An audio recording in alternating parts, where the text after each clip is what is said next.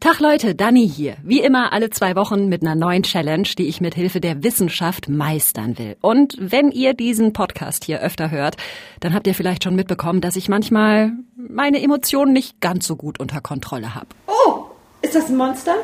Ah, habe ich gewonnen? Nein, habe ich nicht. Nein, nein, nein. Ah.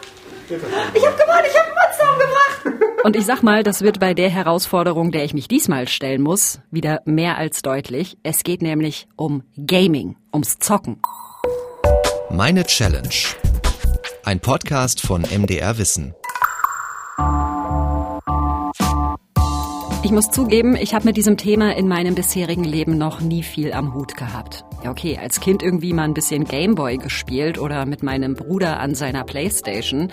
Und das war's dann auch schon. Ja, und jetzt? Jetzt ist Corona-Pandemie. Wir verbringen viel Zeit zu Hause und ich beneide die Menschen, die so ein richtiges Hobby haben, mit dem sie die Zeit der Kontakt- und Ausgangsbeschränkungen füllen können. Und natürlich ist mein Leben auch nicht leer, ja. Ich lese viel, ich gehe mit Freundinnen und Freunden spazieren oder trinke hier und da mal einen Wein mit einer Kontaktperson. Aber viel mehr ist es derzeit auch nicht. Und gleichzeitig höre ich immer öfter in meinem Freundeskreis Dinge wie, oh, ich habe die ganze Nacht Sims gezockt oder ey, ich habe das ganze Wochenende mit anderen Leuten Among Us gespielt oder was auch immer. Und ich bin dann immer raus, weil ich in dieser Welt einfach überhaupt nicht drin stecke. Dabei wäre das ja vielleicht voll was für mich. Gerade jetzt, wo das Coronavirus die Freizeitmöglichkeiten so sehr einschränkt. Das will ich ausprobieren. Meine Challenge lautet, ich werde Zockerin und spreche mit Forschenden darüber, was Gaming mit uns macht. Positiv, aber auch negativ. Denn was ist denn, wenn ich das zu geil finde am Ende und nur noch an der Konsole hänge? Wäre ja durchaus denkbar. Ich bin nämlich sehr verspielt. Ich habe eine Schwäche für Exzess und wenig Disziplin. Besteht also die Gefahr, dass ich zum Gaming-Junkie werde und darüber mein übriges Leben vernachlässige am Ende?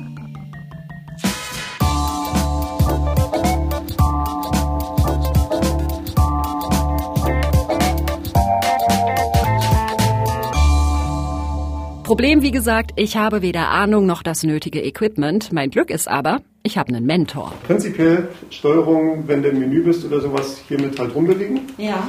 Und A ist prinzipiell auswählen und B ist prinzipiell abbrechen oder so. Okay. Ist ja ein Und, bisschen wie beim äh, früher. Ja, genau.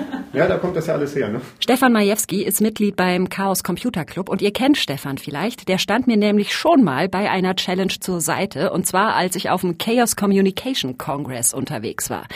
Stefan zockt auch selbst und der hat mir dieses Thema vorgeschlagen, meinte, Dani, versuch doch mal Gamerin zu werden. Und ich dachte so, ey, ja, natürlich, passt doch super. Wann, wenn nicht jetzt gerade? Gerade so in diesen Zeiten der Pandemie, wo man so zu Hause sitzt und weiß nicht, was man so mit sich anfangen soll, sind ja doch Videospiele eine relativ gute Ablenkung. Und das ist bei mir schon ja, so die letzten 25 Jahre eigentlich der Fall gewesen, dass das immer wieder gekehrt ist.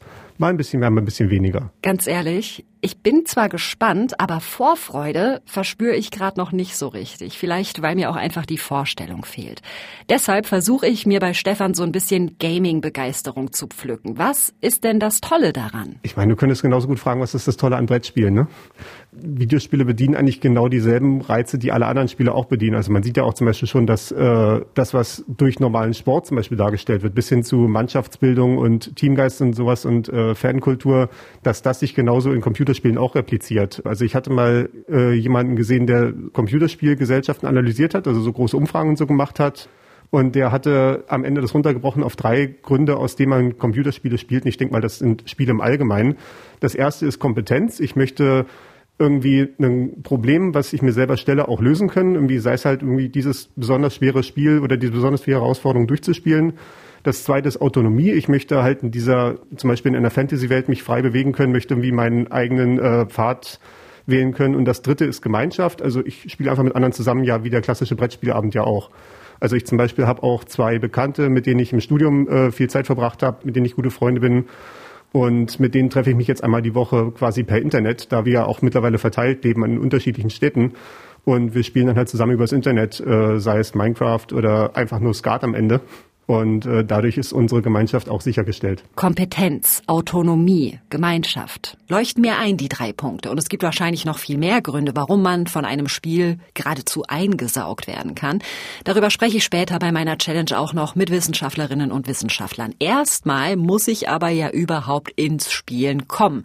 Und Stefan hat schon ein Game für mich ausgesucht, von dem er sagt, ey Dani, das ist super für einen Einstieg.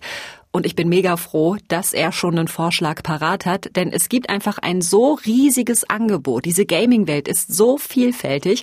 Wenn ich mir da jetzt selbst was hätte aussuchen müssen, ich wäre komplett lost gewesen. Deshalb also gut, dass ich hier jemanden bei mir habe, der den Überblick hat und Experte ist. Also unser Spiel heute ist The Legend of Zelda Breath of the Wild. Das ist das Spiel des Jahres 2017 gewesen. Äh, auf, und wir spielen es auf der Nintendo Switch. Äh, und vom Genre her ist es ein Open World Action Adventure. Also Action Adventure heißt quasi so ne, die klassische äh, Fantasy-Geschichte, so der Held, der sich gegen die bösen Monster entgegenwerfen muss und das Böse besiegen muss. Und Open World heißt an der Stelle, dass man nicht, wie du meintest, schon eben in so einen linearen Pfad reingezwängt wird, sondern man kann die Welt erkunden, wie man möchte, mit relativ wenig Einschränkungen und findet dann dort die Aufgaben, sobald man an den richtigen Stellen vorbeikommt. Und äh, ja, die Legend of Zelda-Reihe ist mittlerweile auch, ich glaube, dieses Jahr wird sie 35 Jahre alt. Also es hat 1986 angefangen, gibt mittlerweile irgendwie über 20 Titel, davon ist auch eine der äh, bekanntesten Marken, so wie du ja eben auch schon erwähnt hast, ähnlich auf der Größenordnung wie Mario. Ja. Ja, Zelda kennt man, glaube ich, wirklich. Ne? Also der Name ist selbst mir als absoluter Nicht-Zockerin ein Begriff. Und trotzdem, ganz kurz umrissen, in dem Spiel steuere ich eine Figur namens Link durch eine Fantasiewelt, grüne Berge, Flüsse, Wälder, verfallene Ruinen, mit Monstern und Rätseln und versteckten Geheimnissen. Und meine Mission ist es, ganz am Ende eine Prinzessin zu befreien. Eben Prinzessin Zelda. Also so ein bisschen der klassische Märchenplot. Jetzt geht's los. Und eventuell mache ich jetzt erstmal ein bisschen mit der Bewegung vertraut. Ja. Das sind ja im Prinzip beide Analogsticks. Ja, das ist Bewegen. Das ah, hier ist die Kamera. Perspektive, okay. Und ja, früher auf dem Gameboy war das irgendwie alles ein bisschen einfacher. So nach dem Motto, hiermit läufst du nach links, hiermit läufst du nach rechts, hiermit kannst du hüpfen. Mehr brauchst du nicht. Das Ganze jetzt ist schon eine Nummer komplexer, aber Stefan sagt, Dani, keine Sorge. Das ist wie beim Autofahren. Da denkst du irgendwann ja auch nicht mehr drüber nach, wo Bremse und wo Gas ist, sondern du machst einfach automatisch. Stefan erklärt mir also die Steuerung und auch sonst bin ich ganz froh, dass er mich quasi betreut bei meiner Challenge, weil ich wirklich so komplett unsicher bin, ob ich das hier überhaupt alles richtig verstehe. Also das Spiel hat jetzt angefangen? Hm. Okay. Und äh, heißt das hier, dass ich drei Leben habe? Das ist, wie viel äh, Gesundheit du hast. Also ja, und so navigiert Stefan mich durch meine ersten Schritte in der Zelda-Welt. Ich gucke mir alles an, stelle jede Menge Fragen und schaffe nach und nach meine ersten Gegner. Aber bestimmt fallen, sind hier Pfeile, wenn der tot ist. Ja, wo du gerade warst, waren schon Pfeile. Oh, oh, was war das denn? Hilfe! Der andere lebt noch und schießt auf mich. Oh Gott. Oh, meine Nerven. Okay. So. Da sind Pfeile. Fünf Stück. Sehr gut, okay. Und kannst du mal. Und irgendwann gucke ich auf die Uhr, denk so, ah, Dani, wie lange hast du jetzt gespielt? Vielleicht 20 Minuten? Aber nee, gar nicht. Über eineinhalb Stunden. Ich war total versunken. Krass. Stefan hat mich beobachtet und hat sich, glaube ich, auch ein ganz gutes Bild gemacht von meinen Zockerinnen-Skills und er gibt mir Hausaufgaben für meine Challenge. Also du wirst es wohl nicht schaffen, das Spiel durchzuspielen während äh, der einen Woche oder etwas mehr als eine Woche, die wir hier Zeit haben. Aber es gibt als Zwischenziele kann man in dem Spiel vier Titanen erobern. Und ich denke, das wäre ein guter äh, Punkt, dass du zumindest einen von diesen schaffst. Und ich äh, werde dir noch ein paar Hinweise geben, welcher eventuell am einfachsten davon ist. Ich darf mir seine Konsole und das Zelda-Spiel ausleihen und habe jetzt also eineinhalb Wochen Zeit, einen der Endgegner zu schaffen. Stefan schreibt mir noch zwei, drei Stichpunkte auf als Tipps, wichtige Stationen, die ich im Spiel ansteuern muss nacheinander. Ich packe währenddessen die Technik zusammen und wüsste dann gerne mal noch, wie denn so meine Chancen stehen für diese Herausforderung. Deine Schulnote für meine erste Zelda-Erfahrung, schaffe ich die Challenge oder nicht? Es ist ehrlich wirklich gerade 50-50. Ich bin mir absolut unsicher. Aber wir werden mal sehen. Ne? Es muss ja auch ein bisschen eine Herausforderung sein. Ja, klar, genau. Oh wei, ich glaube, Stefan war anfangs ein bisschen optimistischer und als er dann aber gesehen hat, wie ich mich so anstelle, hat er seine Erwartungen ein bisschen nach unten korrigiert. Aber gut, ich habe die Konsole, ich habe meine Hausaufgaben. Leute, jetzt geht's rund.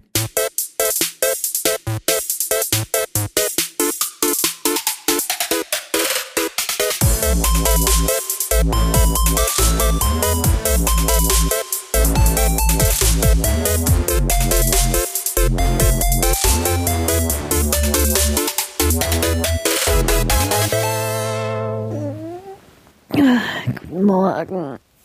Ah.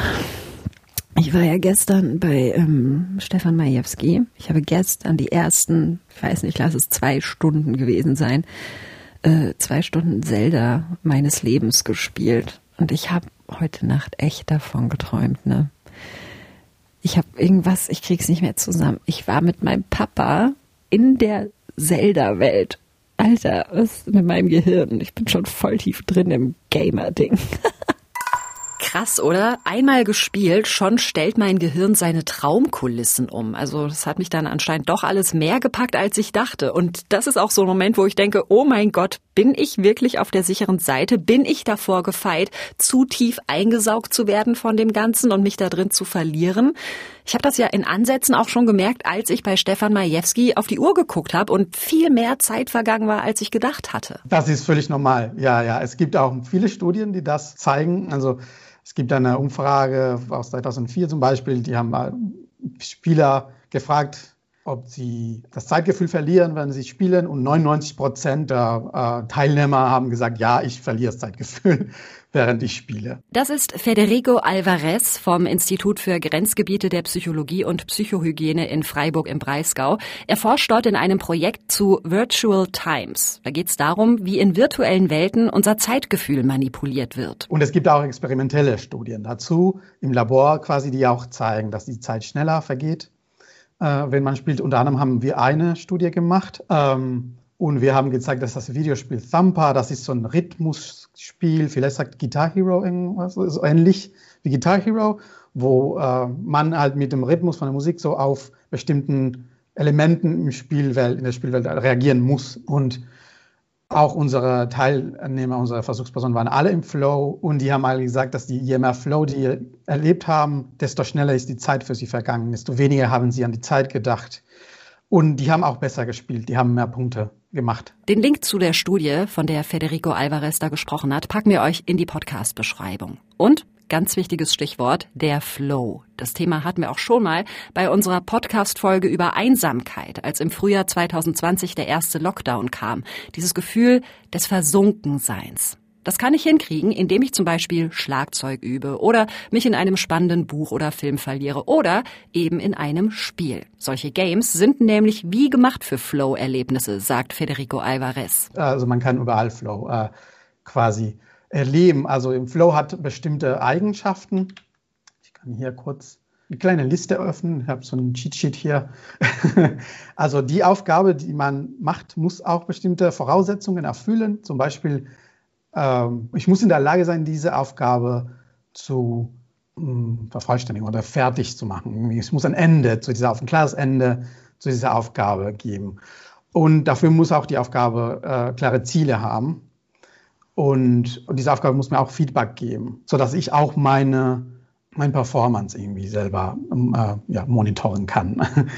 Und wenn man mit so einer Aufgabe beschäftigt ist, dann kann so ein Flow-Zustand entstehen und das ist ein Zustand, in dem man sehr konzentriert ist, absorbiert von dieser Tätigkeit. Absorbiert von der Tätigkeit. Das kann natürlich was Positives sein, aber ja auch nach hinten losgehen, dass man auf so einem Flow hängen bleibt, sage ich mal. Also ich kenne Gamerinnen und Gamer, die erzählen mir, boah Dani, ich zock gerade so ein Kriegsspiel und wenn ich dann im echten Leben in der Stadt unterwegs bin, dann erwische ich mich dabei, dass ich denke, oh, da wäre ein gutes Versteck oder mh, hm, von da könnte ich gut schießen oder was auch immer. Und ich finde die Vorstellung gruselig, dass mir so ein Hängenbleiben auch passieren könnte, nach dem Motto, huch, jetzt hänge ich hier den ganzen Tag in der Zelda-Welt, ich denke an nichts anderes mehr, ich habe seit Stunden nichts gegessen, in meinem Posteingang stapeln sich die Mails, ich habe vielleicht einen Termin verbummelt, was auch immer.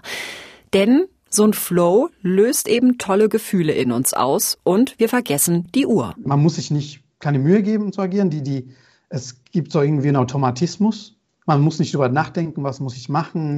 Man macht das einfach. Und man hat das Gefühl, dass man in der Kontrolle ist von der Situation während einem Flow-Zustand. Und man verliert das Ich-Gefühl und das Zeitgefühl. Also man verliert sich selbst in dieser Tätigkeit und man denkt nicht über die Zeit nach und dann hat man das Gefühl, wenn dieser Flow-Zustand vorbei ist, dass die Zeit extrem schnell vergangen ist. Ja, und das ist, was mit Videospielen passiert. Und Videospiele können das sehr, sehr gut erzeugen.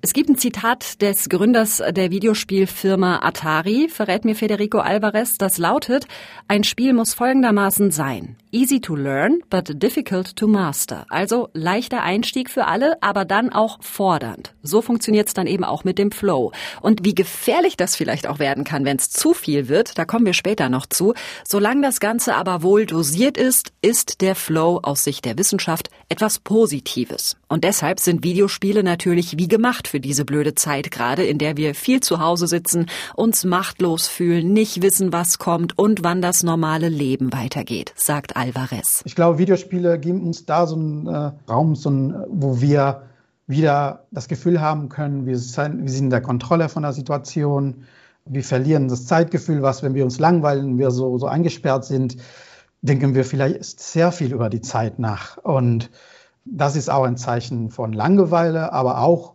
sind in extremen Fällen können auch Symptome von Depression sein, zum Beispiel. Ne?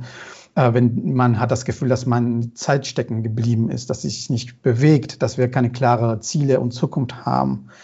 Und ich glaube, Videospiele können damit helfen, zumindest für einen Moment, all das zu vergessen und sagen, einfach Spaß zu haben und in Flow-Zustand reinzugehen. Da spricht Federico Alvarez einen ganz wichtigen Punkt seiner Forschungsarbeit an, Depressionen. Denn das Ziel seiner Forschungsgruppe ist es, herauszufinden, können wir einen virtuellen Raum gestalten, der bei psychischen Erkrankungen behilflich sein kann? Und wie müsste das Ganze denn dann aussehen? Wir versuchen halt und möchten besser verstehen, wie Videospiele und virtuelle Umgebungen die Zeitwahrnehmung beeinflussen, weil das, äh, das kann man für therapeutische Zwecke benutzen.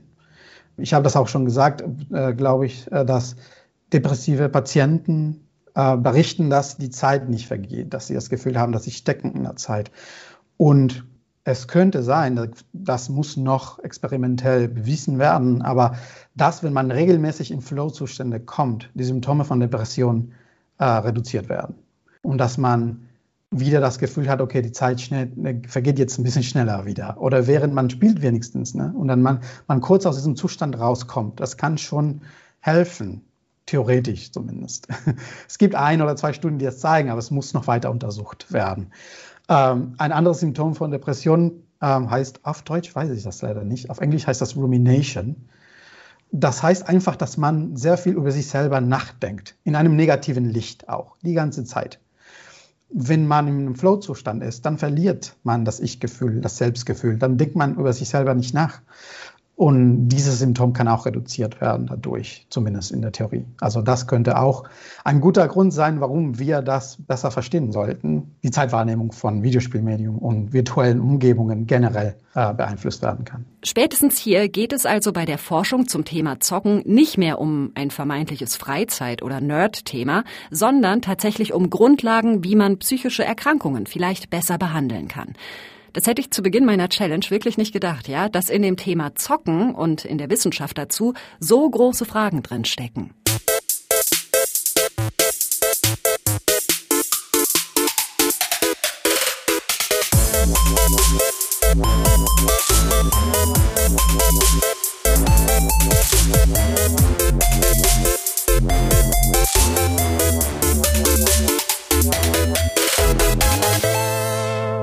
Wünschte, ich könnte euch erzählen, dass ich hier bei meiner Challenge auf meinem Weg zur Gamerin gerade einen Erfolg nach dem anderen einfahre, aber nope, leider so gar nicht. Ja, wie komme ich denn hier runter? Oh, oh nein, ich erfriere. Hilfe! Oh Gott. Hallo, wie komme ich denn hier runter? Was, jetzt schießen die hier? Die Arschkrampen. Und jetzt ist hier Wasser. Oh, Stefan, ich kann das nicht ohne dich. Oh, Mann. Kann ich hier runterspringen, ohne zu sterben? Ah, nein, nein, ich falle, nein. Oh, bin ich jetzt tot? Ich bin tot. Ah, fuck. Erneut versuchen, ja bitte. Also die gute Nachricht ist, ich bin, wie ihr vielleicht hört, emotional ordentlich mitgerissen. Was aber gerade fehlt, sind die kleinen Erfolgserlebnisse, die mich bei der Stange halten. Ich bin zeitlich ungefähr bei der Hälfte meiner Challenge und habe noch keine der Aufgaben geschafft, die Stefan Majewski mir mitgegeben hat. Klar, ich habe jetzt auch nicht jede Nacht durchgezockt, ja, aber trotzdem, mich frustriert das gerade, dass es so gar nicht vorwärts geht. Und ich frage mich, Bin ich vielleicht einfach nicht dafür gemacht oder anders? Kann es sein, dass meine Gaming-Skills einfach erst noch wachsen müssen? Also ich glaube, also meine Konzeption ist zumindest eher die, was wir tun, gestaltet unser Hirn. Also wenn ich jetzt ganz viel Fußball spiele draußen, dann ist mein Hirn auf Fußballspielen eingestellt. Wenn ich ganz viel Videospiele spiele, dann äh, shape ich mein Hirn eben in der Form, dass es vor allen Dingen äh, Videospiele spielen kann. Das ist Simone Kühn. Sie arbeitet an der Uniklinik Hamburg-Eppendorf und am Max-Planck-Institut für Bildungsforschung und erforscht, wie unser Gehirn mit seiner Umwelt interagiert, etwa mit Videospielen. Also es ist jetzt nicht das Videogame an sich, was riesen Hirnveränderungen macht und nichts anderes tut, aber das Spezielle bei Videospielen in meinen Augen ist, dass es für viele Leute unheimlich belohnend ist und dass das Feedback immer sofort kommt. Ne? Und viele andere Dinge im Leben, da dauert das sehr lange. Also wenn ich gut Fußball spiele, bis ich zu einem erklecklichen Lob bringe und alle Leute, also vielleicht das sagt das Team noch, ich habe es gut gemacht, aber bis ich wirklich irgendwie Bundesligaspieler werde, muss ich eine lange, lange Geduld zeigen. Aber bei Videospielen gibt es halt durch diese Level-Systeme und dieses konstante Feedback einfach sehr viele motivierende Elemente. Und dadurch lernt man da, glaube ich, relativ schnell. Hm, ja, genau diese Belohnungspunkte sind bei mir gerade so gut wie gar nicht vorhanden. Und das erklärt auch, sagt Simone Kühn, warum ich gerade so schnell keinen Bock mehr habe auf Gaming. Für gewöhnlich funktionieren diese Spiele Spiele nämlich folgendermaßen. Unser Gehirn schüttet Dopamin aus, bestimmte Regionen sind aktiv, wie der Nucleus accumbens, und das fühlt sich dann gut an. Und unser Gehirn ist williger, das, was wir da gerade tun, ernst zu nehmen, abzuspeichern und zu lernen. Heißt das dann aber, wenn ich tatsächlich erfolgreich bin bei meiner Challenge und vielleicht sogar weiterzocke danach, dass sich mein Gehirn dabei verändert? Na, wir haben relativ oft den Ansatz genommen, dass wir ähm, versucht haben, naive Probanden zu finden, also Leute, die vorher nicht Video gespielt haben und haben die dann ausgesetzt, diesen Spielen und nach ein paar Monaten geschaut, ob sich deren Hirn in der Struktur verändert. Das ist aber nur eine Art, das zu untersuchen. Wir machen manchmal auch Funktionsmessungen, aber bei den Strukturmessungen haben wir eigentlich immer wieder nur positive Effekte gefunden, also immer nur Zuwachs von Hirn. Und das interessanterweise auch in Regionen, die eigentlich wirklich relevant sind für Menschen, also gerade im präfrontalen Kortex und im Hippocampus. Und die beiden Regionen sind halt fürs Lernen extrem relevant. Also der Hippocampus macht vor allen Dingen Gedächtnisengrammierung ähm, und, und ist beteiligt an räumlicher Navigation, also wenn ich mich im Raum zurechtfinden muss.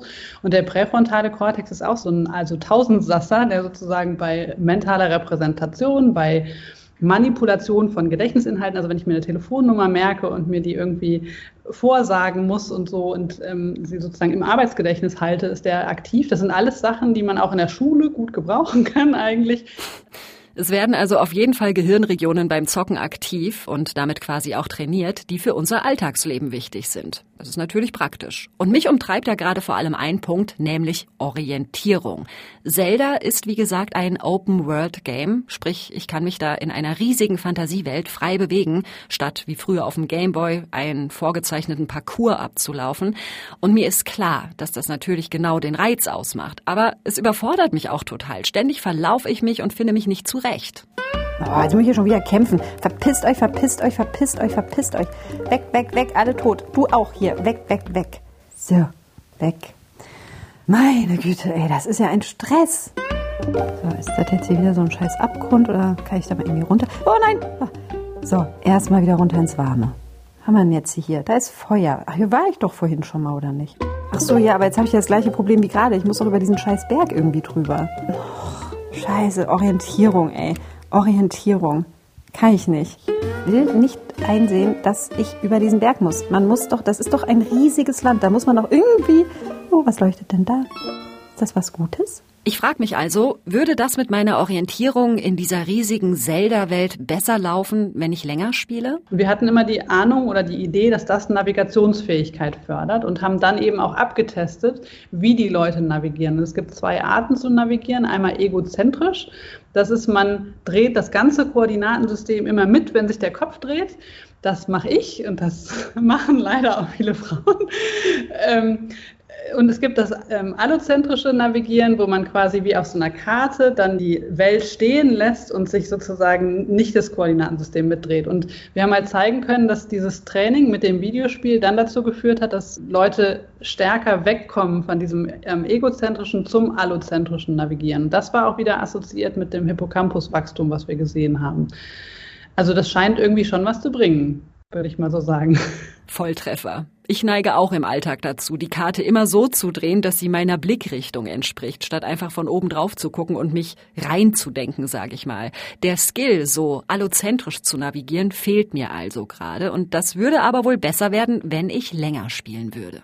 Genau wie übrigens auch mein Reaktionsvermögen, sagen Studien, jedenfalls an der Konsole. Ob Gamerinnen und Gamer auch im sonstigen Leben schneller sind, schneller reagieren können, dazu fehlt derzeit noch die ausreichende Studiengrundlage. Was man aber sagen kann, es gibt so eine Art Gaming-Mindset, so nenne ich das jetzt mal. Und das kann auch im übrigen Leben extrem hilfreich sein. Das, was die Gamer, also die, die das intensiv betreiben, wirklich ähm, besser macht in vielen Aufgaben, ist, glaube ich, die Tatsache, dass wenn Leute viele Videospiele spielen und auch oft wechseln zwischen Videospielen, dann sehen die jede neue Herausforderung eher als so eine Art Challenge und denken, oh, wie ist das Regelsystem hier? Wie passe ich mich an dieses System an und wie nutze ich das aus? Also die lernen ja irgendwie, wie kriege ich dieses Computerprogramm, wie kämpfe ich dagegen? Und das ist, glaube ich, eine bestimmte Haltung auch, die ich eigentlich relativ intelligent finde. Also das leitet ja dazu an, dass man nicht aufgibt, dass man sich überlegt, wie kann ich auch in der normalen Welt irgendwie mich jetzt hier zurechtfinden und so. Das, glaube ich, ist auch ein Skill, der irgendwie sehr wichtig ist und der vielleicht dann gar nicht so abhängig ist von dem jeweiligen Spiel, was ich spiele, sondern von der Haltung und der Tatsache, dass ich mich immer wieder neuen Welten aussetze und was Neues herausfinde, was Neues lerne. Und das ist, glaube ich, ähm, vielleicht auch ein Teil, der erklärt, warum Gamer anders sind als ähm, Nichtspieler. Auch das kann ich mir sehr gut vorstellen, dass ich hier bei meiner Challenge erfolgreicher wäre, wenn ich besser trainiert wäre darin, die Systematik dieser Gaming-Welten zu durchdringen und wüsste, dass ich das hinkriege und so eben auch mehr Freude dran hätte. Ist bisher leider noch nicht eingetreten bei mir, aber ein paar Tage habe ich ja noch. Und Simone Kühn hat mir dann noch was aus der Gaming-Forschung erzählt, wo ich richtig große Augen gekriegt habe beim Zuhören und was ich wahnsinnig krass und interessant finde für das Leben jenseits des Zockens. Und zwar über eine Forschungsgruppe zum Thema Tetris. Die haben immer wieder zeigen können, dass wenn man gesunde Leute oder auch Patienten, also die gerade was sehr Krasses erlebt haben, also quasi irgendwie ein fast traumatisches Ereignis hatten oder eben Patienten in der Tat was Traumatisches erlebt haben, wenn die danach Tetris spielen, dann haben die ähm, eine höhere Wahrscheinlichkeit, keine Folgeprobleme zu kriegen aus diesem traumatischen Ereignis. Und die Idee dahinter ist so ein bisschen, und die wollten wir nachweisen. Also die Gruppe, die das mehrmals gezeigt hat, hat das immer nur im Verhalten gezeigt. Also gezeigt, wenn ich zum Beispiel auch Schwangeren, die eine schwierige Geburt hatten, dann danach Tetris gespielt haben, die haben eine viel höhere Wahrscheinlichkeit, keine Folgestörungen zu haben, also keine posttraumatische Belastungsstörung zu entwickeln, ähm, als die, die das nicht gespielt haben. Und wir hatten so ein bisschen die Idee zu gucken, ob der Hippocampus da halt involviert ist und ob wir zeigen können, dass weil man den Hippocampus, der solche traumatischen Gedächtnisinhalte sozusagen festschreiben würde, so beschäftigt mit dem Tetris, dass er das nicht festschreiben kann. Ähm, die Befunde waren aber bei uns leider nicht so eindeutig wie in diesen anderen Verhaltensstudien. Aber ich finde die, die generelle Idee natürlich total spannend, dass man da durch Spiele irgendwie was gegen tun kann. Tetris zocken gegen Traumata. Das klingt abgefahren, oder? Zwar waren die Ergebnisse bei Simone Kühns Gruppe nicht so signifikant, aber sie haben die These, dass das was bringen könnte, auch nicht widerlegt. Es braucht also einfach weitere Forschung. Und man könnte ja jetzt sagen, na ja, da geht's ja vielleicht gar nicht um das Videospiel, sondern vielleicht generell darum, dass der Hippocampus durch irgendeine Zerstreuung abgelenkt wird. Aber nein, Untersuchungen mit drei Vergleichsgruppen, eine kriegt nichts, eine kriegt einen Film oder was auch immer, eine kriegt Tetris. Solche Untersuchungen zeigen, dass der Trauma-Vorbeugungseffekt bei der Tetris-Gruppe am besten funktioniert hat. Wahnsinn!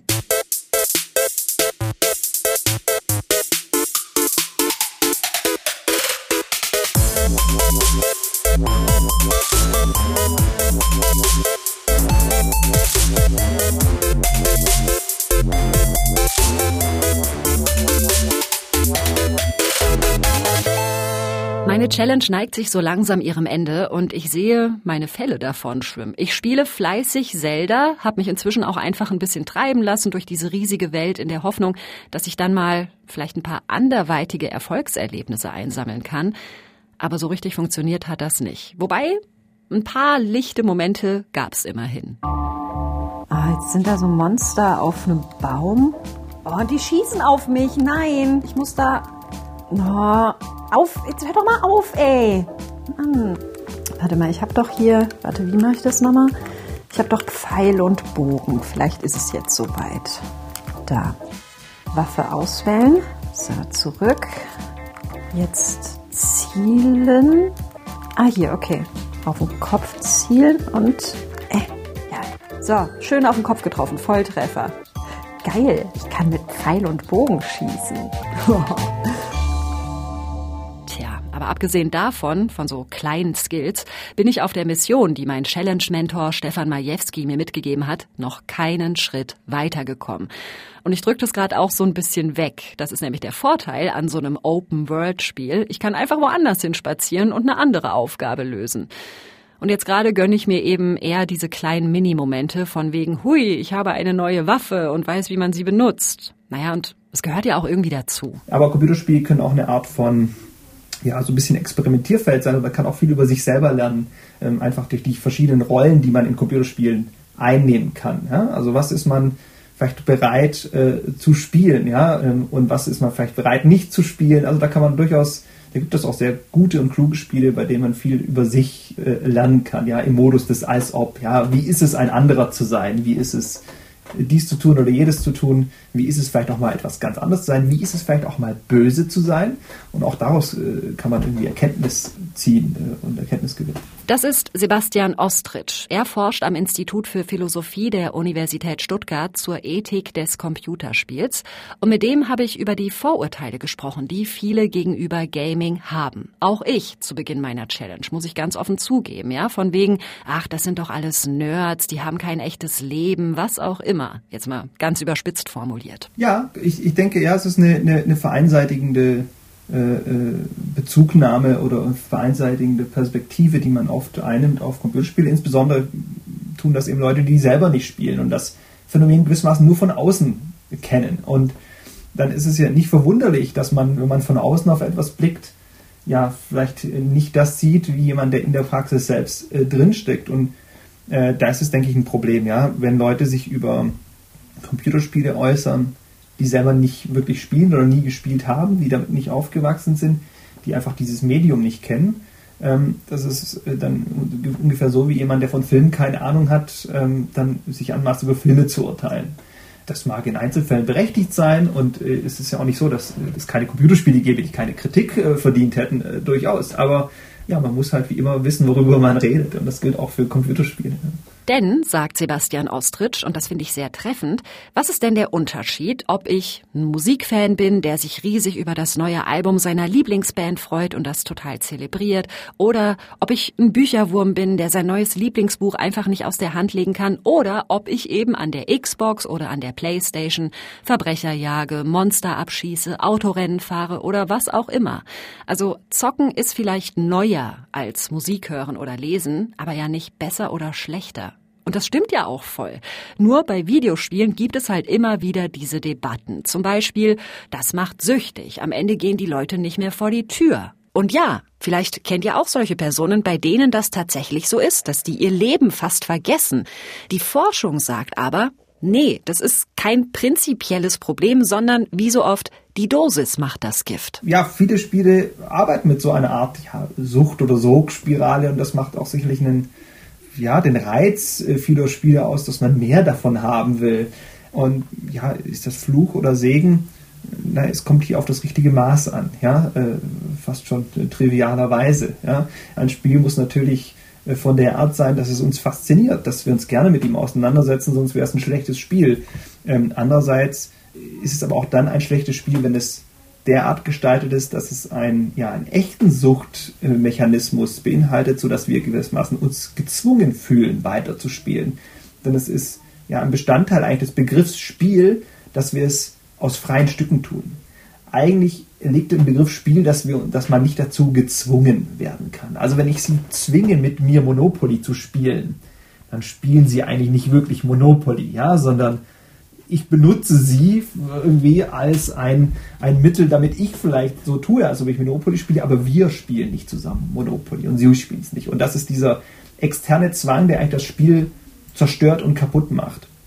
Und da, wo ein Spiel ja so eine Art, also wo eine echte Sucht einsetzt, äh, wo jemand also auch dann eigentlich das Bedürfnis hat zu spielen, wenn er eigentlich gar nicht spielen will, dann würde ich sagen, hört das Spiel tatsächlich auch auf, Spiel zu sein.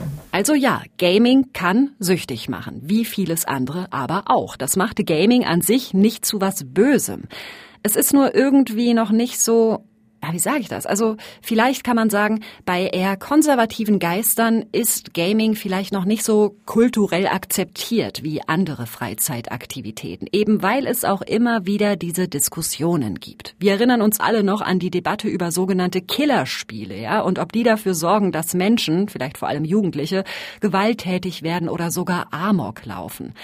Und das haben mir wirklich all meine GesprächspartnerInnen in den Interviews gesagt. Nein, so ist es definitiv nicht. Auch Sebastian Ostrich hat das nochmal bestätigt. Also es gibt einfach ganz viel Studien, die eigentlich nicht zitierfähig sind, die aber natürlich regelmäßig dann für irgendwelche Schlagzeilen sorgen, äh, weil dann heißt, uh, Studie hat gezeigt das, ja, in der einen oder anderen Richtung. Wenn man sich dann die Metastudien anguckt, die das äh, seriös zusammenfassen und vor allem die besseren Studien untersuchen, dann ist, glaube ich, relativ klar, dass es keine derartigen ja, starken kausalen äh, Verbindungen gibt von gewalttätigen Computerspielen hin zu realer Gewalt oder hin zu, zu realen Verbrechen.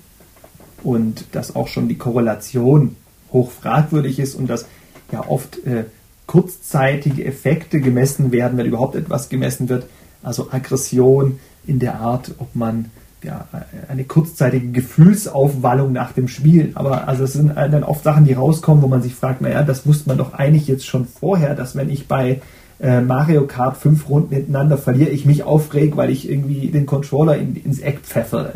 Ja? Aber von da zu der These, die eigentlich moralisch dann interessant oder relevant wird, ja, wird dann der frustrierte Mario Kart Spieler dann zum äh, geht er dann auf eine Amokfahrt oder ja irgendwie verprügelt der dann irgendwie seinen Mitbewohner oder sowas.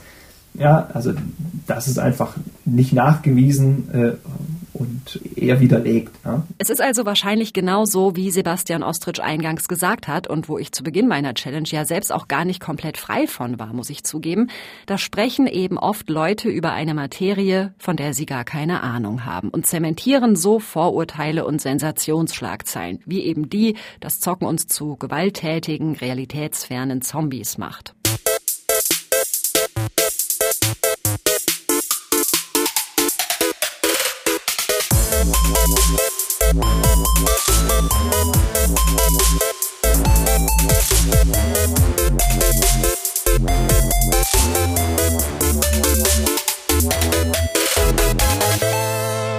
Zum Zombie bin ich nicht geworden bei meiner Challenge. Ich muss aber zugeben, zur Zockerin bin ich ebenso wenig geworden. Eineinhalb Wochen habe ich mich hier jetzt durch die Zelda-Welt gespielt und habe die Mission nicht geschafft, die Stefan Majewski mir als Ziel gestellt hat. Also Challenge ganz klar verloren. Und bitte hasst mich jetzt nicht, ja? Aber es hat mich auch einfach nicht gepackt. Also ich will nicht sagen, dass es mich gelangweilt hat. Wenn ich dann gespielt habe, dann war ich da schon drin emotional, aber halt immer nur kurz. Vielleicht haben auch einfach die Erfolgserlebnisse gefehlt, damit ich richtig in den Flow reinkomme. Vielleicht war mir auch die Geschichte einfach nichts. Ich bin jetzt nicht so der Fantasy-Fan. Also vielleicht war einfach Zelda nicht das Richtige für mich. Es gibt ja unendlich viele verschiedene Genres und garantiert gibt es auch welche, die mich vielleicht total geflasht hätten. Und selbst wenn nicht, ja, dann bin ich halt keine Gamerin. Das ist ja nicht schlimm. Dann verbringe ich die Lockdown-Zeit halt weiterhin mit Lesen und Dokus glotzen. Und ich gönne es aber jedem, der im Zocken seine Erfüllung findet. Ich habe jetzt einen Einblick bekommen und kann, glaube ich, besser nachvollziehen, dass da ganz schön Zauber drinstecken kann. Und dass das Ganze sogar mitunter positive Effekte für unser Gehirn haben kann. Das war meine Gaming Challenge, der ich mich ja gestellt habe, weil unser Hörer Stefan Majewski sie mir vorgeschlagen hat. Und ihr könnt auch mitbestimmen, welche Challenges ich hier im Podcast meistern muss. Eure Ideen einfach in eine Mail packen und abschicken an challenge.mdr.de.